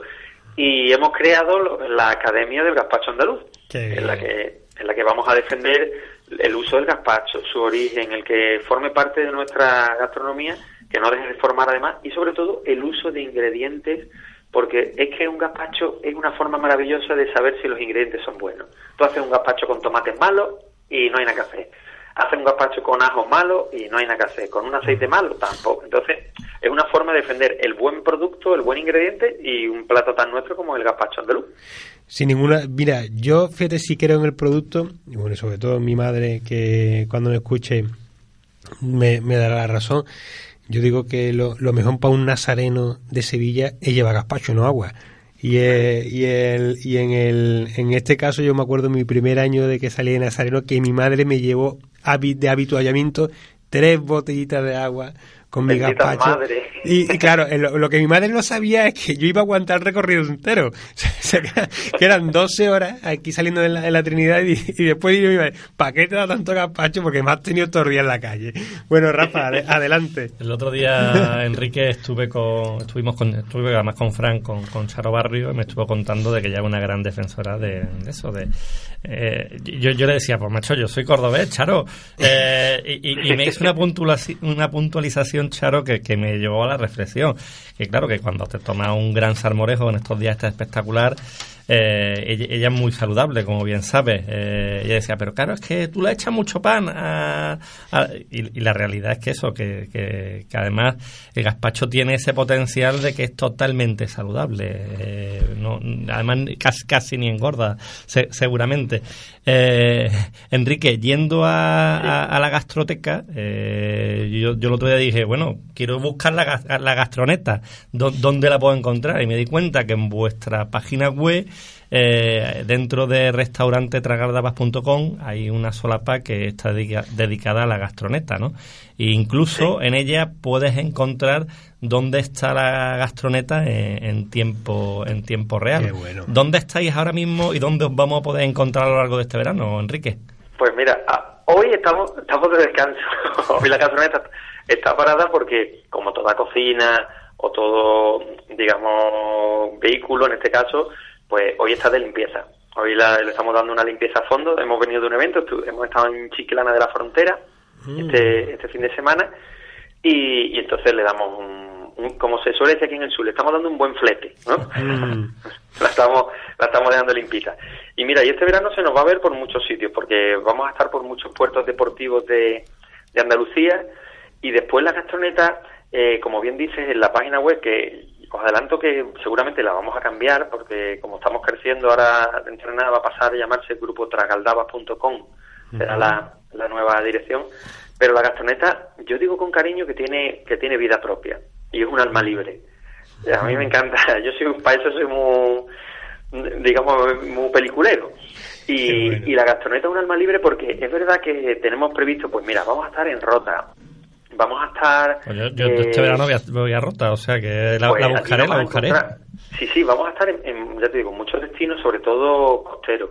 Pero después un alma libre porque a mitad de semana nos llaman y nos dicen, oye, mira, el jueves está la feria de la tapa de, me lo estoy inventando, ¿eh? Sí, de sí. Alfarnate. Y de repente llegamos, hablo con los responsables o el responsable de la gastroneta en este caso y le digo, oye, hay una feria en Alfarnate. Y palabra de honor, que me ha pasado ya muchas veces, y me dice, voy camino. Digo, ¿cómo? Me dice, sí, sí, que me han llamado esta mañana y ya voy camino allí. Digo, ya, pues nada, pues, buen viaje, ten cuidado, tal. Eh, entonces es un alma libre, eh, tiene vida propia y, y va a los sitios que está estipulado, pero después a muchos sitios que nos llaman es que nos apuntamos, eh, porque es que realmente te lo pasas bien. La gastronomía es una forma de, de acercar la, la gastronomía de nuestro restaurante, pero acercarla al trato más directo imposible con el cliente. O sea, es el cocinero directamente el que te está dando la croqueta en la mano. Eso eso requiere, en cierta forma, pues eh, un acto de sinceridad gastronómica. porque, mm, yo no te puedo dar algo de lo que no estoy completamente seguro que es 100% riquísimo, porque es que te lo estoy dando en la mano. ¿eh? Imagínate. Enrique, la gente ya te conoce hace tiempo, desde hace no demasiado tiempo va conociendo la cocina que realizáis eh, en Tragaldaba, eh, en pleno centro de Sevilla. Eh, pero ¿qué propuesta más específica lleváis a la, a la gastroneta? Pues mira, la, la gastroneta lo primero que son platos, en cierta forma, que aunque sean muy laboriosos o difíciles en algunos casos de elaborar, después el emplatado, lo que se dice la puesta en escena, es rápida. De forma que si tú pides, un, pues como decimos, unas croquetas que tienen un trabajo previo, pero las croquetas en cuanto las pides fritas, recién fritas, eso sí, y para ti. Porque yo soy enemigo de tener croquetas fritas y cuando me las pides te las pongo y bueno, Ya. llevan fritas ya cinco minutos. No, no. Yo hay que poner las, las croquetas como nos las ponían las abuelas, frititas, las ponían en ese platito y toma. Pues eh, croquetas, por ejemplo, mira, ponemos un, un plato que, que nos da miedo quitarlo porque cuando lo quitamos nos lo piden, que hacemos un montadito de solomillo al whisky con mojo picón y queso. Entonces, eh, claro, eh, ¿qué diferencia hay? Pues nosotros en el pan nos gusta poner molletito, mo- ponemos molleto de antequera o de aral, Eh, entonces, claro, eso lo, lo pones con una gratinadora y cuando sale, o sea, em, yo lo estoy poniendo y le estoy diciendo a la gente, esto se come dos veces, ¿eh? Se come el, el mordisco que le va a usted y lo que ya le está diciendo la cabeza, que es que uno ve el montadito y ya empieza a salivar. Mm. Y de- después otro plato que tiene, que es muy sencillo, pero que, que funciona muy bien porque en verano apetece mucho, es que hacemos una especie de, vinagreta que, no es más que un, vamos a llamarlo un salmorejo agaspachado, porque es un, eh, es un salmorejo pero que le metemos poco pan y le metemos un poquito de pimiento. Y ponemos eso en la base de un plato y encima unas papas aliñadas fresquitas con atún. Entonces, claro, eso, eh, el salmorejo este que os digo, agaspachado, hace de, de vinagreta y eso se mezcla con las papas aliñadas y es para, vamos, para chillarle. Y después, no sé, se, me ocurren cosas que ponemos, hacemos unas papas bravas, pero unas patatas bravas con una salsa brava casera que hacemos nosotros, con pimiento de piquillo, con pimiento rojo, con tomate, usamos un buen tomate bola y, y es que ya te digo que va surgiendo sobre la marcha, porque la gastroneta, por ejemplo, en los eventos que está dos o tres días, afortunadamente nosotros, quien está detrás de la gastroneta, eh, detrás de, digamos, de- del mostrador, por llamarlo así, son cocineros. Entonces muchos días se acaba el montadito, hoy no hemos quedado sin recursos, y van, y si es sábado, van por la mañana al y mercado y, y hasta que compran. acaban con las existencias que disponen, está claro. Claro, y compran y a lo mejor pues dice, al ser cocinero dice, pues mira, este lo que voy a quitar el, el montadito, eh, a pesar de, de las quejas que podamos tener, claro. y, y a lo mejor hacemos un, un perrito caliente pero andaluz. Hacemos un perrito caliente con salchichas ibéricas, con cebollita confitada, le hacemos una salsita casera de, de miel, de miel de azahar y un poquito de mostaza. Y, y hacemos pues eso, pues gastronomía andaluza pero pero divertida. Además, eh, Fran, a mí lo que me gusta de, de este tipo de, de, de vamos a llamarle, o como le Sí. queremos llamar, es que eh, tienen un, un precio que son totalmente accesibles a, a- a cualquier persona. Eh, más o menos, ¿qué, ¿qué coste medio tiene una tapa en la gastroneta? Pues mira, eh, la más cara vale 5 eh, cinco euros, perdona, y la más barata 3 euros, 3, depende, depende de la tapa que sea. Pero vamos, por 10 euros te garantizo que te vas a casa, como se suele decir, con el botón de arriba Rodando, del pantalón desabrochado. Sí, sí, no, no, vamos. Porque además son tapas, o sea, cuando te pide, hablamos del molletito este de, mm, de, de solomillo al wiki, o sea, el molletito, os digo que es un molletito grande. Y cuando ponemos una ración de croquetas, o sea, es una ración grande de croquetas. De hecho, nosotros lo que sugerimos es que se comparta, que pues, compartanlo, que partimos el bocadillo por la mitad, que pidan las croquetas para varios, porque si no, con dos tapas, bueno, hay personas que no se comen. que no Yo, se comen yo dos este verano la, la pienso buscar en, en Rota, la, la gastroneta, ¿eh, Fran? Hombre, el seguimiento más me gusta porque lo tenemos realmente fácil el poder encontrarla. También tendrás que, supongo que harás un paseo por nuestra querida tierra de Huelva después de lo que pasaron, están pasando. Claro. ya. Seguramente, pues necesitan a alguien como tú realmente para levantar los ánimos después de, de lo que están viviendo allí en, en la costa de Doñana, ¿no? Sí, bu- bueno, en, en Huelva estuvimos no hace mucho, pero es verdad que, que ayer ya estábamos hablando todos, un poco los que estamos detrás de- del grupo Traslava, y decíamos que nos da mucha pena porque ayer mm, sentíamos que se estaba quemando el corazón de Andalucía. Claro, O sea, yo cuando veía las llamas decía que, nos estamos quemando. claro. O sea, era la expresión que usábamos, no era que se está quemando Huelva o Mm. Doñana, era nos estamos quemando. Sí. Y, y ya hemos empezado, ¿eh? Ya hemos empezado. Eh, de hecho, los responsables de- tienen en agenda ahora ponerse. Primero, esperar un poco que pase Claro, esto. claro. Primero, vamos a dejar que se, que se trabaje, que, que se extinga definitivamente y después ponernos en contacto con, con la Diputación de Huelva y, y ponernos un poco a, a su pie y decirle, oye, en qué podemos colaborar, en qué, qué podemos hacer, qué jornadas podemos organizar, porque ya os digo que, que ma- mal, vamos si pensamos que se está quemando Huelva. Mm, Yo Sí. que nací en Sevilla pero criado en Málaga. Claro. Mi familia que es de Córdoba, todos estamos hablando y, y la sensación es que, no, que, que esto es un problema de todo y que entre todos tenemos que ayudar a, a que sea un mal recuerdo o una mala pesadilla que hemos pasado. ¿A matar las cañas no de Sevilla? Bueno, bueno, imagínate. Ahí entramos, yo- en- entramos en un problema Yo- de yo- yo- jurisdicción. Yo, soy cordobés también, Enrique. Sí, sí, bueno, bueno, ahí, ahí yo tenía ayer amigos en, en Rota o en Sanlúcar o en Jerez que, que, que, me decían incluso, dice, mira, que estamos pensando subirnos en el coche y ir a ver qué podemos ayudar. Y precisamente lo que decían las autoridades, ¿no? Quedaron donde estéis, que es la mejor ayuda que nos podéis prestar ahora mismo es hacernos caso a todo lo que os digamos. Bueno, me has respondido una pregunta porque quería entrar un poco, Enrique, eh, la verdad es que yo eh, te admiro, no, fíjate, te voy no te admiro por el trabajo, sino te admiro por la gestión del tiempo, gestión de tiempo. La báscula, que ya ha finalizado, que hasta última hora lo he estado siguiendo, sobre todo es muy importante ese final, cuando queréis motivar a esos concursantes que sigan con el proyecto, que es lo más es, muy importante, ¿no? La continuidad y eh, yo entro, no te puedes imaginar la cantidad de discusiones que tenemos, discusiones amables, ¿eh?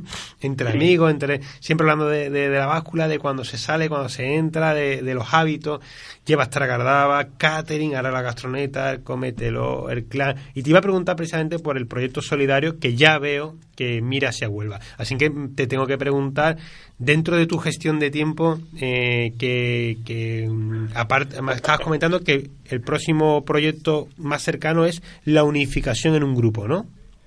Sí, bueno, es unificación en un grupo porque Fran eh, redoble de tambores, porque estamos ya, hemos cerrado el local, iniciamos las obras en muy poquito del de Tragaldabas Málaga. Mm, ¡Qué bien! Que, suena eso.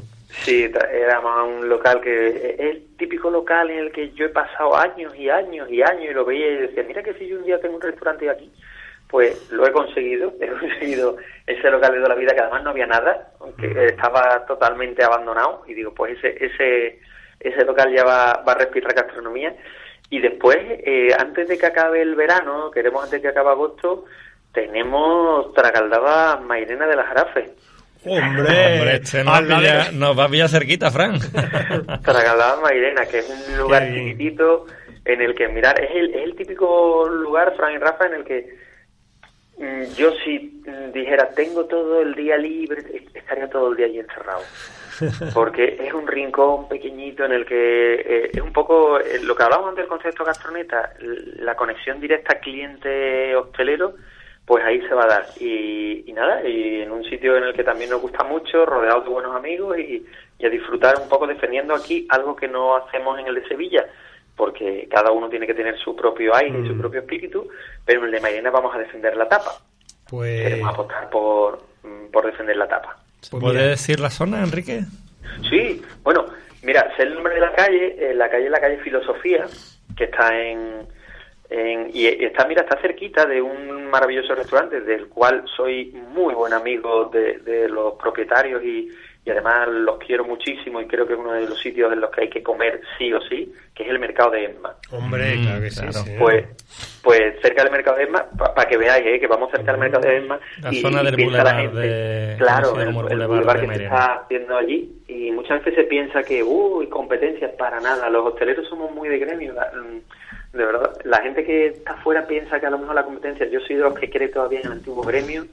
El otro día estuve comiendo en, en casa de ellos, en el mercado de Emma, y les decía, oye, me vengo aquí, mm, cualquier cosa que necesitéis, por favor, eh, que esto es gremio, que esto es hostelería, mm, que somos amigos. Nos conocemos además hace muchos años, estudiamos y trabajamos juntos cuando éramos profesores de hostelería. Mm. O sea que que por eso decía que vamos a un sitio además rodeado de buenos amigos. Pues la verdad que, mira, una alegría. Nosotros próximamente, ya que adelantamos también un titular para los amigos de Gourmet FM, que vamos a salir a, la calle a, a hacer programa y quién dice que no, que después del verano, en una de nuestras salidas, vayamos a tu casa, que nos coge muy cerquita, y allí, con un mira, nosotros muy sencillo, con un enchufe y una mesa, nos apañamos. no necesitamos pues nada más. Ya, ya, desde aquí, ya, ya hemos firmado eso. Oye, que me da mucha alegría eh, todos los proyectos. Decirte aquí a, micrófono, precisamente hablando de, Doñana, eh, cuando yo ayer, eh, hablaba en familia, ¿no? De todo, todos los recuerdos que tenemos de, de esa costa precisamente en esa costa, visitando eh, el preparque con Pepe de Arrosa, que tú lo conoces bien, montado Con, Eva, con Eva eh, íbamos eh, conociendo el, preparque en una especie de, de, fan, de ¿no? Y, sí, de experiencia que nos hicieron en el programa de, de la calle del medio. Y recuerdo perfectamente la conversación con Pepe y con Eva y nosotros decíamos, oye, porque hacía poco tú habías estado en el programa y decimos, que Enrique tiene que montar un restaurante, Enrique tiene que montar un restaurante. De, estamos hablando de eso hace cuatro años, bueno, y ahora estamos hablando de Málaga, Jarafe. Enrique, muchas felicidades. Muchas gracias por, por acercarnos tu, tu cocina, tu gente, los productos de, de materia prima, Enrique.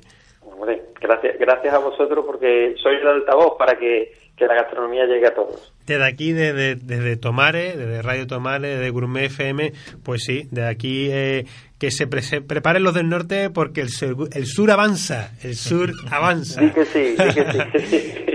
Muchas gracias, Enrique. Muchos besos a toda la familia. Eh, a ti ya es fácil seguirte, no, no- sino que busquen enriquechef.com Eso es. y que te busquen en las redes sociales porque además eres tú el que lleva las redes sociales. Sí. Así que el, eh, la forma más cercana de tener a un Enrique en casa es simplemente seguirlo en Twitter o en Facebook y ya tenemos a Enrique de compañía. Muchas gracias, Enrique, por tu tiempo. Muchas gracias, Enrique. Un abrazo a vosotros, compañeros. Un abrazo.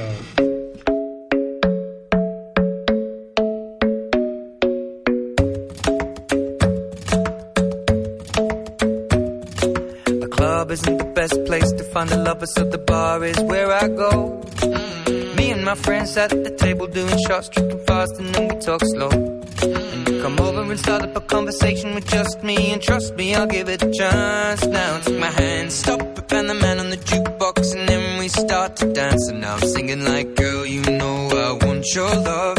Your love was handmade for somebody like me. Come on now, follow my lead. I may be crazy, don't mind me. Say, let's not talk too much. Grab on my waist and put that body on me. Come on now, follow my lead. Come, on now, follow my lead. mm I'm in love with the shape of you. We push and pull like a magnet do. Although my heart is falling too. I'm in love with your body. And Last night you were in my room. And now my bed sheets smell like you. Every day discovering something brand new. I'm in love with your body.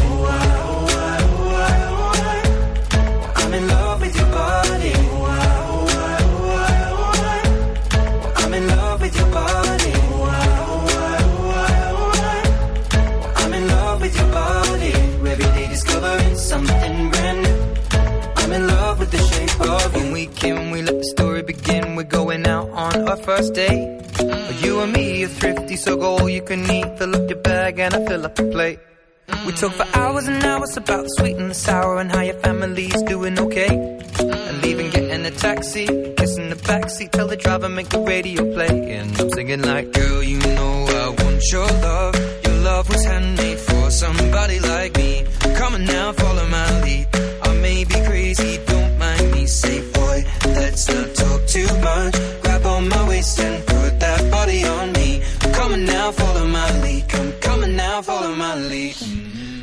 Bueno, lo, lo prometido es deuda y después de, de hablar con Adolfo de Plus Vino, hablar con eh, nuestro querido amigo eh, Oscar de Restaurante Río Grande, hablar también Cristina con, Tierno. Cristina Tierno. Bueno, pues durante muchos programas hemos estado avanzando siempre el gran trabajo y la apuesta de formación que es la Escuela Española de Cata. Un lugar donde todavía no tenemos la- el honor y la fortuna de tanto de Rafa Mores como un servidor de haber formado parte de su alumnado, pero que no dejamos de, de pensar y buscar huecos en la agenda para poder sumarnos a uno de sus proyectos de formación. Y para que todos nuestros oyentes ya puedan directamente, si tienen alguna duda, saber y documentarse de lo que es la Escuela Española de Cata, tenemos al teléfono a Carmen Garrobo. Buenas tardes, Carmen. Hola, buenas tardes. Muchas gracias por atender la llamada de Gourmet FM. Gracias a vosotros por llamar. Mira, pues nosotros somos eh, eh, unos prescriptores vuestros, simplemente porque cada persona que pasa por la Escuela Española de Cata y que llega a nuestro conocimiento o que, es amigo o conocido nuestro, bueno, la, boca se le llena de halagos y de, de decirnos por activa y por pasiva de que si en el caso, en el mundo del vino, vamos a hablar de todo lo que aporta la Escuela Española de Cata, pero en el caso del mundo del vino, si quieres formarte en el mundo del vino como sommelier, pues tienes que pasar por la escuela. Cuéntanos, ¿qué, qué es la Escuela Española de Cata? Bueno, pues a ver, ¿cómo, ¿cómo te digo? La Escuela Española de Cata, pues la palabra lo dice.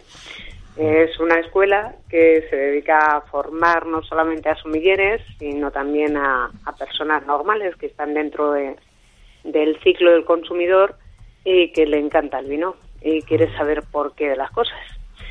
Y aparte de eso, pues hacemos diferentes cursos de, de formación en torno al vino, al queso, al aceite. Hacemos un curso de especialista en catada de aceite para formar Mm. catadores en torno a las normas del COI, que son las normas oficiales para, para catar aceite. Y no sé, muchas más cosas. Claro, bueno, yo le- una de las cosas muy importantes que siempre ala- alabamos aquí es vuestro panel de profesorado. Contáis con, hablando con Cristina Tierno, no que de, de- de las últimas promociones, eh, ella ese, la, la posibilidad ¿no? de, de tener como, como formador a personas tan singulares, yo creo que, que es uno de, los de, los- de las grandes magias que hace el, vuestra escuela. Mm. Sí, la verdad es que hemos conseguido que haya muchos profesores que están a nivel nacional e internacional y que apoyan el proyecto de, de la Escuela Española de Cata. Entre ellos, bueno, pues eh, el más grande de los sumilleres hasta ahora, que es Custodio Zamarra, el papa de todos nosotros, porque Sí, todos hemos pasado por sus manos, es el que nos ha metido en vena, ¿no? El, el amor por, por la sumillería. Y bueno, pues aparte de eso, tenemos como profesores también alumnos nuestros que ahora son campeones nacionales de, de sumilleres, como pueda ser eh, Guillermo Cruz o Manuel Jiménez, que ha quedado este año campeón. Hoy va a dar la segunda clase, de hecho, eh, Manu, eh, sobre vinos del mundo. Tenemos a Guillermina, que da eh, el tema quesos, Carlos Gómez, que da el tema de oportos y destilados. Eh, así hasta aproximadamente 15 o 16 profesores según toque. También está Isabel Mijares. Hombre, Yo misma también doy las, las primeras clases de análisis sensorial para que tengan una idea clara de lo que es la cata no comercial, no venta de vinos, sino que directamente el vino hay que hay que describirle sin que haya una bodega detrás que esté pagando ese vino, ¿no? claro, claro. Que es una de las características de la escuela. La escuela compra todos los vinos o todos los productos que se catan. Sí que es cierto que a veces hablamos con las bodegas para que nos dejen un precio de formación, no un precio de tienda, porque si no prácticamente sería imposible catar 300 productos más o menos, según la rapidez de asimilación que tenga el alumno y eh, que tuviesen el coste que hay en la calle, ¿no? Prácticamente sería imposible. Pero una de las características de la escuela es la independencia al 100% de cualquier otra rama que haya en el mercado. Y Carmen, ¿qué, qué, cuántos años lleva ya la escuela sobre sus hombres o son su- sus hombros dando formación? Sí, vamos a ver. Eh, la empresa como tal, como empresa formada, lleva siete años. Pero la escuela, como personal autónomo que hemos sido toda la vida, Arturo Hurtado, que es el gerente de la escuela, y yo misma, pues llevamos 22 años con el tema. Ya ve. 22 años. En el 99 fuimos, eh, dimos aquí en, en España el primer curso de sumilleres hecho por la Comunidad de Madrid y en el 97 fuimos a dar el primer curso de sumilleres a nivel América Latina en Perú. Hace ya muchos años que llevamos con el proyecto del curso de sumilleres. El proyecto nuestro semipresencial es un proyecto pionero aquí, no, no había nada. Ahora ya están empezando a salir más cursos semipresenciales de sumiller, que me parece muy bien. Yo creo que no hay competencia, todo lo que Totalmente. haya más será bueno y sano para todos los sumilleres del futuro. Claro que sí. La verdad es que tienes, tienes toda la razón y fíjate, después de tantos años eh, avalan eh, no solamente el proyecto, sino todas las personas que realmente imparten cada una de las horas de lectiva. Tengo aquí a Rafa More, que tiene una tienda física en Convino, en Tomare, de una enamorado también de- del mundo del vino. Otro que también quieres formar parte de tu alumnado. Adelante, Rafa. Ah, mira qué bien. Eh, Carmen, precisamente hablando de eso, porque no solo Fran y yo estamos muy interesados en formar parte de, de ser alumnos vuestros, también Sí. muchos profesionales de, que nos escuchan de, de aquí de, de Sevilla. Eh, has comentado que la formación de sumillería que realizáis es semipresencial, ¿no? Eh, Sí. Cuéntanos un poco eh, qué tiempos que hay que matricularse, te mandan la documentación, luego cuéntanos un poco. Vale, te cuento un poquito cómo, cómo es el sistema. A ver, eh, la parte teórica se hace a través del aula virtual. De la, de la escuela, aula virtual o campus virtual, llámalo como bien quieras, porque no solamente es un curso, sino son varios cursos los que hay allí para poder hacer. Entonces, el curso de sumilleres concretamente es de 400 horas, de las cuales presenciales van a pasar en torno a 90-100 horas. ¿Vale? El resto es a través del aula virtual. Entonces, en el aula virtual va a haber 10 módulos, porque hemos metido un, un nuevo módulo, que es un módulo de inglés para el sumiller. Hasta hace muy poquito eran nueve módulos nada más, y nada menos. Vale. donde donde metemos, claro, donde sobre todo le damos muchísima importancia a la viticultura y a la enología. Son dos módulos independientes, pero que podríamos decir que prácticamente es el 50% del valor del curso. Porque de nada vale, y tú lo sabrás igual que yo, vender un vino si alguien te viene y te hace una pregunta técnica y no sabes de qué va ese vino.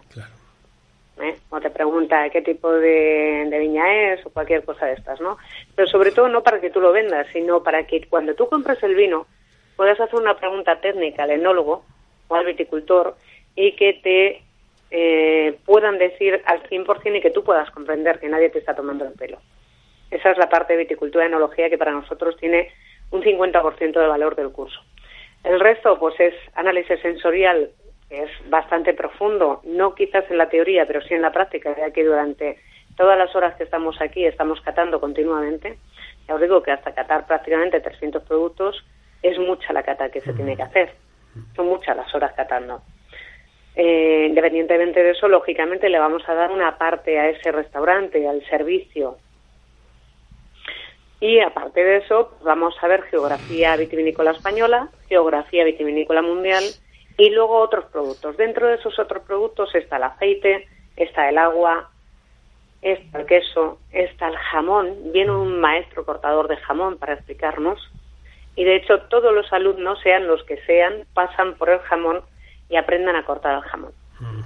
Que luego, por cierto, a la hora de la comida ese día no nos vamos a comer fuera, sino que nos quedamos a jamón. ¿no? ¿no? no, continúan cortando, continúan cortando, porque además no solamente hacemos la cata de ese jamón, sino que se compran otros tres tipos de jamón diferentes, por ejemplo el blanco de bodega, el de paletilla ibérica y el de bellota, para que vean la diferencia que hay con los cuatro jamones. Y los vamos a catar con cuatro productos que bien puede ser perfectamente un fino, una cerveza, un vino blanco y un vino tinto. O un espumoso. ¿Vale? Eh, Esa es una, una de las clases. Pero luego también tienes, mm, por ejemplo, hablamos de, de Jerez. Se da una masterclass de Jerez bastante avanzada que a la vez la hacemos coincidir con la cata del queso y hacemos una armonía entre queso y Jerez. Con todos los tipos de Jerez que hay. ¿Vale? Y bueno, viene también un maestro cafetero, donde eh, enseñan cuáles son las cuestiones del café, cómo tiene que ser la molienda del café para que pueda salir un buen café, eh, cuál es la proporción de café que tenemos que utilizar, la diferencia que hay entre arábiga robusta. Viene también una sumillero del té titulada, en la cual pues explica las bondades del té y hasta hacemos la ceremonia del té matcha, el té verde que hacen los japoneses y demás hay que batirlo ya directamente y, y demás cositas. Am, luego pues vienen, ya sabes, todos los profesores que he comentado antes, unos son expertos en, en a ver, lo diré, unos son expertos en vinos del mundo, otro como Manuel Losada, que es profesor de la Politécnica, de la Universidad Politécnica, eh, va a dar el porqué del vino, donde, eh, hablando de química, coge cada uno de los compuestos que puede mm, ayudar a rectificar el vino y de hecho permitido por la UV y hacemos la práctica. Y, y no sé, muchas más. cosas. Eh, Carmen, aparte de, de este curso de sumillería, que, que Sí. para mí y para nosotros es uno de los más importantes que, que se puede recibir en, en España, eh, ¿qué otros cursos hacéis? ¿Hacéis también formaciones específicas, eh, pequeñitos cursos? ¿Qué, qué otro tipo de formaciones eh, impartís Sí. en la escuela? A ver, pues entre otras cosas ya os he comentado el de especialista en cata de aceite de oliva virgen extra. Fuimos los primeros en hacer un curso semipresencial, luego algún alumno nuestro también se ha puesto a, dictar clases que como bien digo me parece perfecto, no hay ningún tipo de problema, para aprender a catar el aceite de extra y sobre todo para aprender qué diferencias hay entre unos y otros. Este es un curso que también hace la parte teórica a través del aula virtual, que es bastante extensa, porque ya estaríamos hablando no solamente de, eh, del tema de análisis sensorial, sino de olivicultura. Quiere decir de cómo es el olivo, las plagas que tiene el olivo, qué necesidades tienen para que salga un buen aceite, etcétera, etcétera, etcétera, ¿no? Y la elaboración del aceite. Este es mm, el segundo curso estrella, podríamos decir, de, de la escuela. No tiene la misma importancia que el curso de sumilleres, pero cada vez viene mucha más gente, profesionales, que tienen almazaras y que necesitan aprender a, a, catar el aceite. Entonces es un tipo de cata totalmente diferente al que hacemos con el curso de sumilleres. Aquí sí que viene, pues viene gente del Ministerio de, Agricultura y Pesca, por ejemplo, para, enseñarles a, a catar. José Ramón Izquierdo.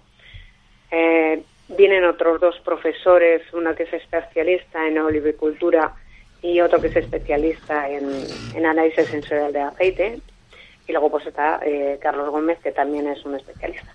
Y ahí la clase que doy yo, por ejemplo, es de maridaje, es de armonías, ¿no? Y lo que hacemos es en la comida final, antes de, entregar los diplomas, poner diferentes ensaladas sin ningún tipo de daño. Ah, solamente el aceite que va a echar cada uno. Entonces, en esa mesa grande que tenemos, vamos a poner 20 o 40 aceites diferentes y les vamos a ir dirigiendo para que prueben un aceite más dulce, para que prueben un aceite más amargo, más picante, y así aprenden al 100% qué eh, diferencias hay entre utilizar un aceite básico a un gran aceite que no hace falta que eches ni sal, ni pimienta, ni nada por el estilo. Y luego después pues están los cursos cortos, que son cursos de iniciación a la cata del vino, avanzados. El de iniciación pues es sobre la geografía española y los vinos españoles. Y el avanzado ya metemos ahí lo que es el curso con vinos internacionales del viejo mundo al nuevo mundo.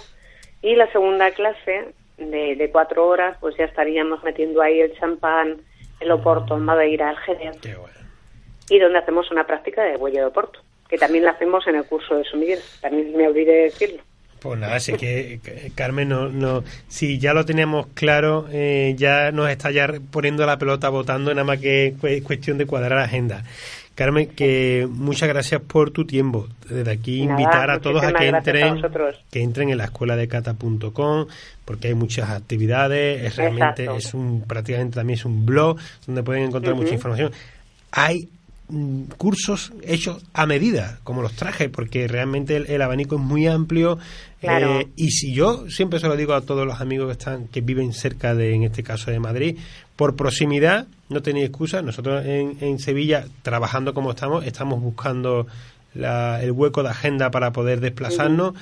Eh, no solamente el trabajo, Carmen, los dos tenemos dos niños cada uno y tú sabes que, que todo se complica mucho más para salir de casa. Pero no tengáis ninguna duda que en, eh, nosotros, no por currículum, sino por, por curiosidad, por amor al vino, y desde aquí lo decimos claramente, eh, queremos formar parte de la Escuela Española de Cata cuanto antes mejor. Y desde aquí invitamos a todos a que se sumen a, a vuestro alumnado. Que no hay, si tenéis a alguien que haya pasado por allí, simplemente preguntarle, ¿verdad, Carmen? Que, seguro, seguro que sí. de todas formas, no hay disculpa porque, como bien dices, los cursos son a medida. si viene gente del extranjero, mm. por ejemplo, en el curso anterior de, esto que vienen 15 días de, de práctica, había dos mexicanos, un venezolano, un colombiano, eh, uno de Costa Rica. O había más gente de fuera que eh, gente de dentro. Y de Madrid son los que menos. Por ejemplo, el curso que hay ahora lo hicimos, lo hicimos solamente por las tardes para que la gente que es comercial o la gente que trabaja ocho horas pudiese hacer el curso. No podían quitarse dos semanas de las vacaciones y directamente hicimos este curso y pensando, bueno, ya veremos a ver si sale el curso. Bueno, pues ha sido un éxito. Tenemos 18 alumnos y se han quedado muchos fuera. Pues yo me, da una alegría porque eh, precisamente eh, hablábamos antes de, la formación y todo profesional eh, hoy más que nunca sé que siempre ha sido así pero bueno hoy en el siglo XXI hay que no, lo volvemos simplemente lo que hacemos es repetir que la profesionalidad pasa por una buena formación y desde luego desde la Escuela Española de Cata la formación está garantizada. Lo intentamos y lo disfrutamos. Ya es lo importante. Carmen. Carmen, gracias por tu tiempo y un fuerte abrazo. Gracias Y a vosotros. Un saludo también a Arturo y a todo el equipo de, de la Escuela Claro que sí. Muchas Igualmente. Gracias. Un beso, chao.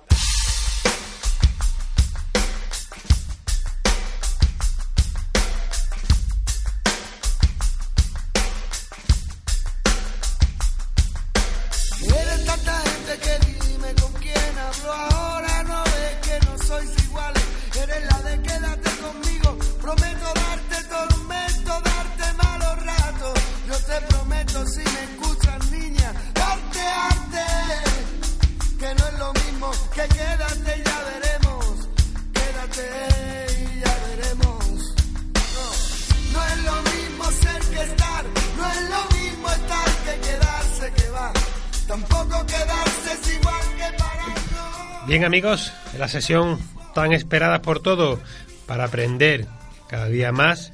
Hemos estado hablando con la Escuela Española de Cata para aprender de vino, pero hay que compartir el vino que bebemos y que catamos. Y para eso tenemos a nuestra querida compañera Ana Ross 2.0 de Gourmet FM. Buenas tardes, Ana. Buenas tardes. Bien, pues el tiempo es tuyo. Tenemos ahí algunas cositas que dejamos pendientes de la última vez que te tuvimos aquí en Gourmet FM, que te vamos a tener más veces para seguir aprendiendo. Eh, Así que cuéntanos, adelántanos, ¿qué nos tienes preparado para hoy? Pues mira, Fran, nos ha venido bastante bien el tema de que hayamos dejado todavía el tema de Google My Business para acabarlo hoy. Ajá. ¿Por qué? Porque Google ha lanzado en estas dos últimas semanas unas novedades muy interesantes para todos los comercios, Sí. que son la posibilidad de activarse una página web completamente gratuita, la primera, y la segunda, la posibilidad de crear eventos o crear ofertas que también se hacen de forma totalmente gratuita y que se asocian a la ficha del mapa de Google donde está dado de alta el establecimiento. Bien, bien, bien, De forma que si, por ejemplo, un comercio de vinos tiene en promoción... Ana, me estás poniendo nervioso ya, ¿eh? Sí, sí, pues ponernos nerviosos porque es para ponerse nerviosos y los resultados con los primeros clientes que lo hemos probado están siendo muy, muy buenos. Eh, si tenemos una promoción, por ejemplo, en una tienda de vino, de un determinado vino, podemos sacar ese cupón y cuando alguien busque tienda de vinos en la zona, le va a aparecer nuestro negocio con las ofertas que ya tiene. Imaginaros la potencia que tiene eso para el marketing. Y, y Y además totalmente gratuito, que es lo mejor de todo, que está al alcance de todos. Así que si la semana pasada hablábamos de la importancia de estar en Google, de aparecer en ese mapa, lo sencillo que era verificar la cuenta de Google My Business para que nos llegue el código y así poder aparecer, ahora tenemos dos motivos muy importantes para, para decidirnos. Los que no lo hicieran en el programa anterior, ahora seguro que lo van a hacer porque, oye, una página web gratis Claro. eh, básica, en el mercado tiene entre 200 y 400 euros hacerla. O sea que es un regalo que nos hace Google que tenemos que aprovechar. Eso te iba a preguntar, Ana. Eh, vamos a empezar. Tú nos comentas de que podemos hacernos eh, eh, una página web a través Sí. de, de Google. Que, De que no- Google que no, exactamente. que no es un no es un WordPress ni nada, es una plantilla No, diferente, no, ¿no? es una plantilla diferente. eh, una vez que tienes eh, activado tu código de Google y ya tú estás verificado por Google como que existes como empresa, Sí. en, en el menú de la izquierda te van a aparecer dos opciones, una que se llama sitio web y otra que se llama publicaciones. Bueno, pues para activar la página simplemente tenemos que irnos al sitio web y nos va a salir una página que podemos personalizar un poquito. Es una página muy sencilla que tiene una portada. En la misma portada lleva un botón de llamada a la acción que eh, bien podremos poner el, el número de teléfono y cuando se pincha te da varias opciones. Te da la opción de llamar, te da la opción de mandarle un mensaje a la empresa o te da la opción de grabar el teléfono en tu dispositivo. La verdad que se lo han currado bastante. Luego te aparecen cinco fotos que previamente debes tú haber subido por, Sí. mm, de, de tu, de tu ficha y luego a continuación te aparece lo que es la dirección de tu empresa, el horario de apertura y te aparece también eh, el mapa para que pinche la gente y desde el móvil le pueda llevar a tu establecimiento. sea, esto ya es un pelotazo porque hay muchos comercios que están empezando y que ni siquiera se pueden permitir gastarse ni 200 ni 300 euros en una página web. O sea, ahora Google te la da gratis. Además, esas páginas nos permiten meter hasta 10 etiquetas que tengan que ver con nuestros servicios, nuestros productos, lo que estamos ofreciendo a los clientes. ¿Vale? O sea, imaginaros en el caso tuyo, Frank, que tú te dedicas al tema de eventos, pues eh, evento, eh, curso, formación como sommelier, eh, curso de enología. Puedo dar de alta todas esas palabras, eh, gestión de eventos, mm, organización mm, de muestras, eh, asistencia a ferias, no sé, todas aquellas palabras que nosotros queramos destacar frente a nuestra competencia, pues las pensamos muy bien, elegimos cuáles son las 10 mejores y las metemos como etiqueta. Ana, y a la empresa ya tenga una página web, eh, dado que esto es algo gratuito, ¿tú le recomiendas que lo haga Por supuesto. adicionalmente? Porque total, Por supuesto, todo y te suma, voy a ¿no? explicar por qué. Te voy a explicar por qué. Está demostrado que el 85% de las compras online son por impulso.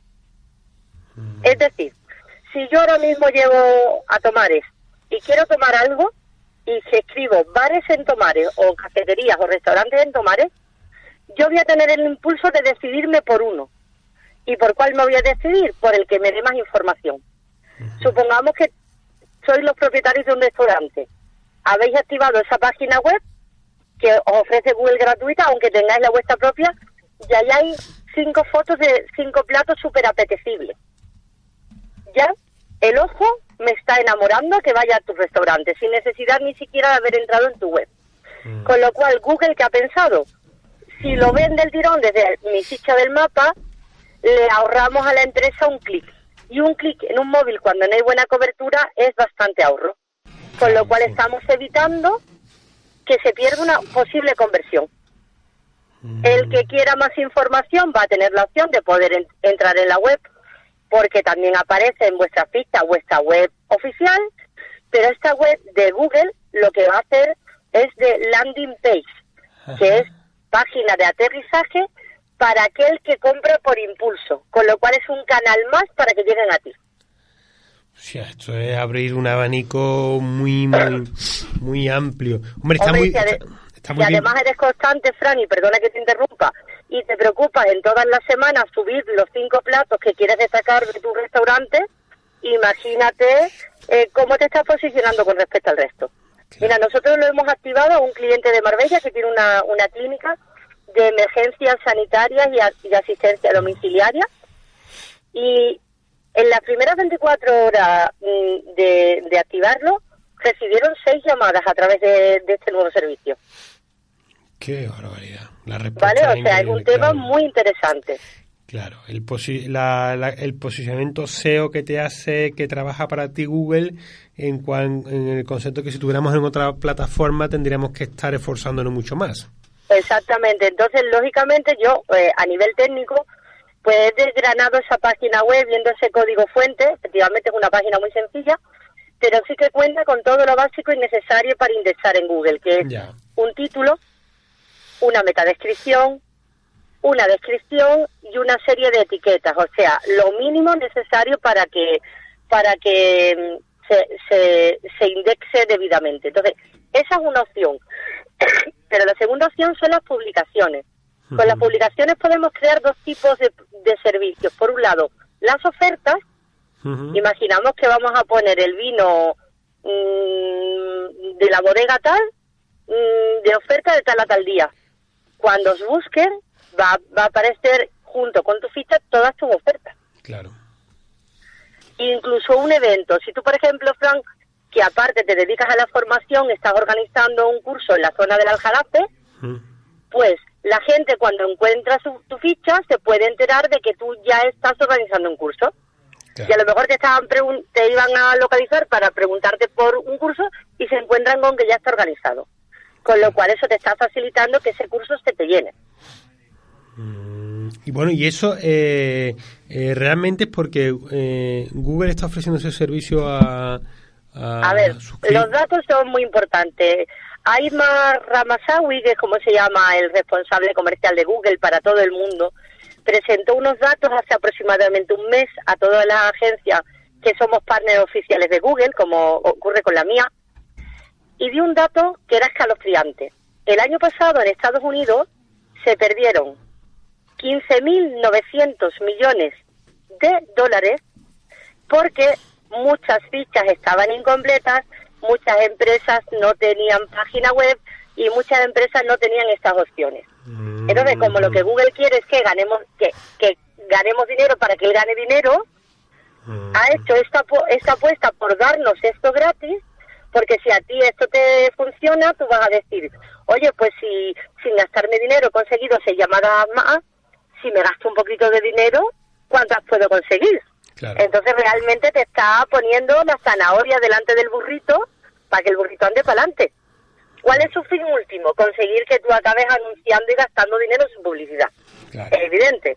Google no es una ONG, es una empresa y una empresa muy importante. Pero previamente te pone este servicio que es gratuito, que lo puedes tener siempre, que va a seguir siendo gratuito, para que tú te piques y digas, bueno, pues, oye, eh, pues como estos clientes que os comentaba, que han tenido seis llamadas y me llamaron el sábado y me dijeron, oye Ana, ponnos una campaña de AdWords, porque si esto va así, ponnos una campaña de AdWords que vamos a ver si en vez de seis conseguimos 30. Claro, claro. ¿Vale? Porque el empresario, como bien sabemos todos, siempre quiere más. Sí, sí, sí, sí, sí. Te entiendo, te entiendo, te entiendo perfectamente. Bueno, y eso, eh, eso nos va a ser súper útil para posicionamiento y para la venta de productos.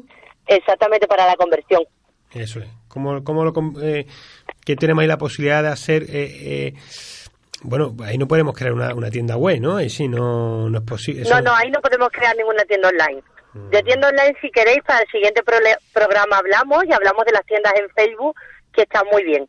Pero hoy, si te parece, nos vamos a centrar en Google. Google lo que te permite es poner son ofertas, Sí, ofertas de productos, ¿vale? sí. Entonces, mm, podemos poner mm, hasta, mm, hasta tres, cuatro ofertas de los productos que queramos des- destacar.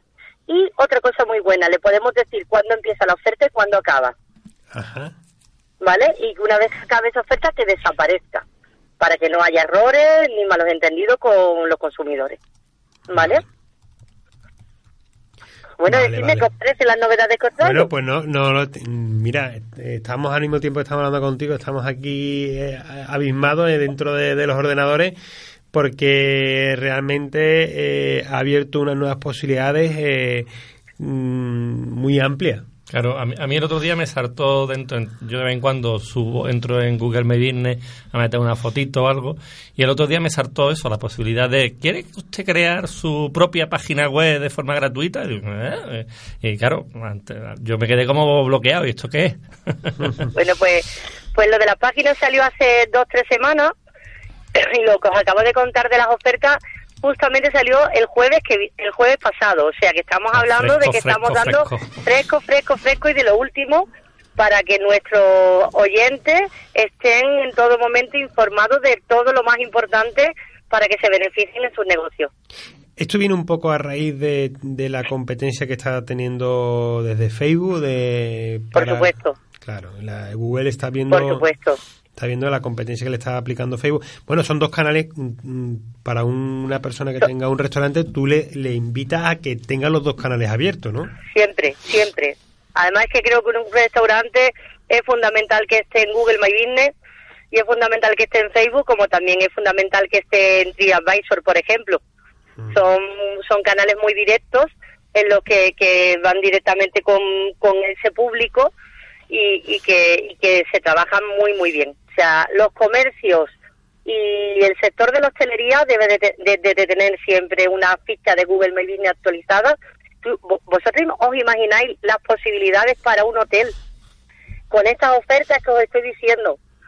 Que yo ahora se me queden dos, tres habitaciones colgadas para el fin de semana y las ponga de promoción en mi ficha y haya alguien buscando hoteles en Cádiz y le aparezca del tirón la habitación que yo tengo que todavía no, he- no he conseguido vender. Porque Google, evidentemente, esta información que tú cuelgues te la va a posicionar. Porque Exactamente. eh, al fin y al cabo es tráfico dentro de Google que él tiene. Exactamente, exactamente. Y si encima ya te animas y haces una campaña de AdWords que enlazas con tu cuenta de Google My Business ya lo petas. Claro. Entonces, claro, son herramientas muy interesantes porque ya, como explicamos en el programa anterior, ya la gente utiliza el móvil para buscar. Ya la gente no utiliza páginas amarillas, ni folletines, ni libretos. Va al móvil y escribe en Google eh, hoteles en tal sitio, eh, viajar a tal sitio, comprar tal cosa. Entonces, lógicamente, hay que. mm, hay, hay que actualizarse y adaptarse a todas estas cosas que yo creo que tienen un sinfín de posibilidades. Claro, claro. Que te, fíjate, date cuenta que además todo el mundo está muy, muy acostumbrado a utilizar Google y se nos hace realmente sencillo y ameno el, el trabajar con, con Google por, por, por la proximidad y la facilidad que se hace, ¿verdad? Sí, sí. Además tienen un equipo de gente que responde muy bien, que, que, que puede llamarles por teléfono si tiene alguna duda. Yo, por ejemplo, ahí tengo que partir una lanza a favor de Google con respecto a Facebook. El servicio de atención al usuario de Facebook deja mucho que desear, a ver si me escucha alguno y toma nota. Oh, de hecho, yo creo que Facebook no tiene servicio soporte No en tiene España servi- no tiene- y tiene Google soporte- tiene soporte específico en España. ¿no? Sí, tienes, a- o sea, es un elemento claramente diferenciador. También es verdad que para trabajar segmentos pequeños es mucho mejor Facebook que Google. Cada uno tiene su ventaja y tiene su inconveniente. Yo en los en los pros le pongo a, a Google su servicio de atención al cliente, que es muy bueno, y a Facebook ahí lo suspendo, pero por ejemplo, eh, para empresas pequeñas con presupuestos pequeños, eh, Facebook, a través de los intereses, como nosotros contamos tanto nuestro en las redes sociales, Facebook tiene ahí una cantidad de datos e información que además ahora hace poco también ha puesto una herramienta específica para que tú puedas buscar los públicos y antes de hacer una campaña ya saber a cuánta gente te puedes dirigir. O sea, tú ahora mismo en Facebook tienes una herramienta que la vamos a tratar en el próximo programa, pero te adelanto unas pinceladas en las cuales tú le puedes decir, mira, quiero gente que le guste el vino, que viva en Tomares, que esté casada, que tenga eh, estudios universitarios y tenga tres niños. ¿Por qué? Pues porque a lo mejor en el estudio de mercado que hemos hecho para nuestro plan de negocio, ese es el retrato de nuestro cliente potencial. Y Facebook, te, te- cuando tú le metes todos estos datos, te, te, te hace un cálculo a través de un algoritmo y te dice, tengo 46.000 personas en Facebook que cumplen tus requisitos. Y entonces tú ahora eso lo guardas como público y te pones a hacer la publicidad. Claro.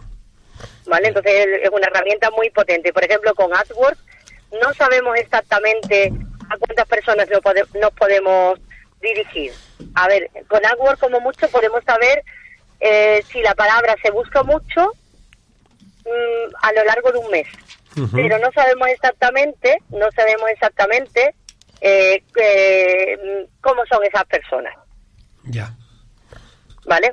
Hay otras herramientas como Google Trends que complementan a AdWords y luego también podemos cruzar esos datos con nuestra página web, con nuestro Google Analytics para, para, para tener, pero el- esa definición de público que te da Facebook es gracias a los intereses. En el caso de Google vamos a través de cookies. Es otro sistema diferente, pero cada uno tiene una cosa buena. Google que es el instantáneo, el ya. Ya. ¿Y cuántas veces mm, mm, eh, por tardar en pensar una compra no acabamos y decimos, bueno, ya lo compro otro día y no acabas comprando? Pero sin embargo, si el vendedor ha tenido el don de, de engancharte, de, mm, de seducirte, Claro, tú acabas comprando. correcto. Sí, o sea, sí, tú llegas a un centro comercial y está la típica chica o el típico chico que está con la demostración. Tiene labia, te da cariño, cuando te das cuenta te has llevado tú el vino tal o el pate cual Sí. o el no sé cuánto y después llega a tu casa y dices, bueno, ¿y esto para qué lo he comprado? Pero ha sido la compra por impulso. Bueno, pues esa compra por impulso es la que realmente Google quiere trabajar con estas dos herramientas tan potentes que ha puesto en Pues- mm, a disposición de los negocios. Pues Ana, eh, nos hemos comido el tiempo. eh, te vamos a recuperar muy próximamente. No vamos a esperar Vale. tanto como la otra vez para que podamos Vale.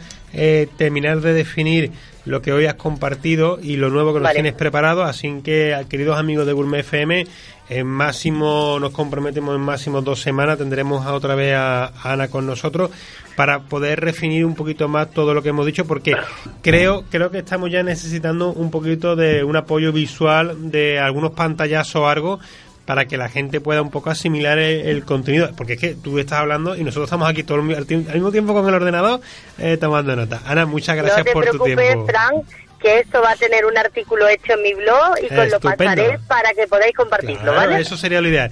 Ana, hablamos próximamente. Muchas gracias por tu tiempo. Gracias por, por compartir tus conocimientos. Y ya sabéis, Ana Ross, eh, dinos tu, tu blog y tu Twitter para que sea más fácil. Pues mira, a mí me podéis encontrar en mi página web profesional, titaseo.es. ¿vale? Podéis seguir a Titaseo en Twitter, en Google Plus y en Facebook, o a mí a nivel personal, escribiendo Ana Roski.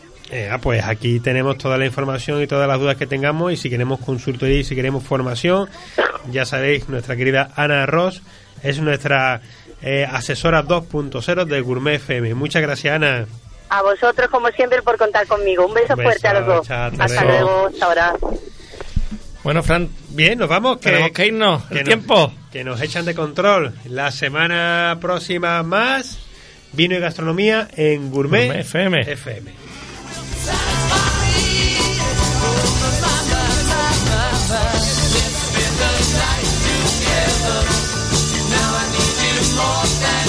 Now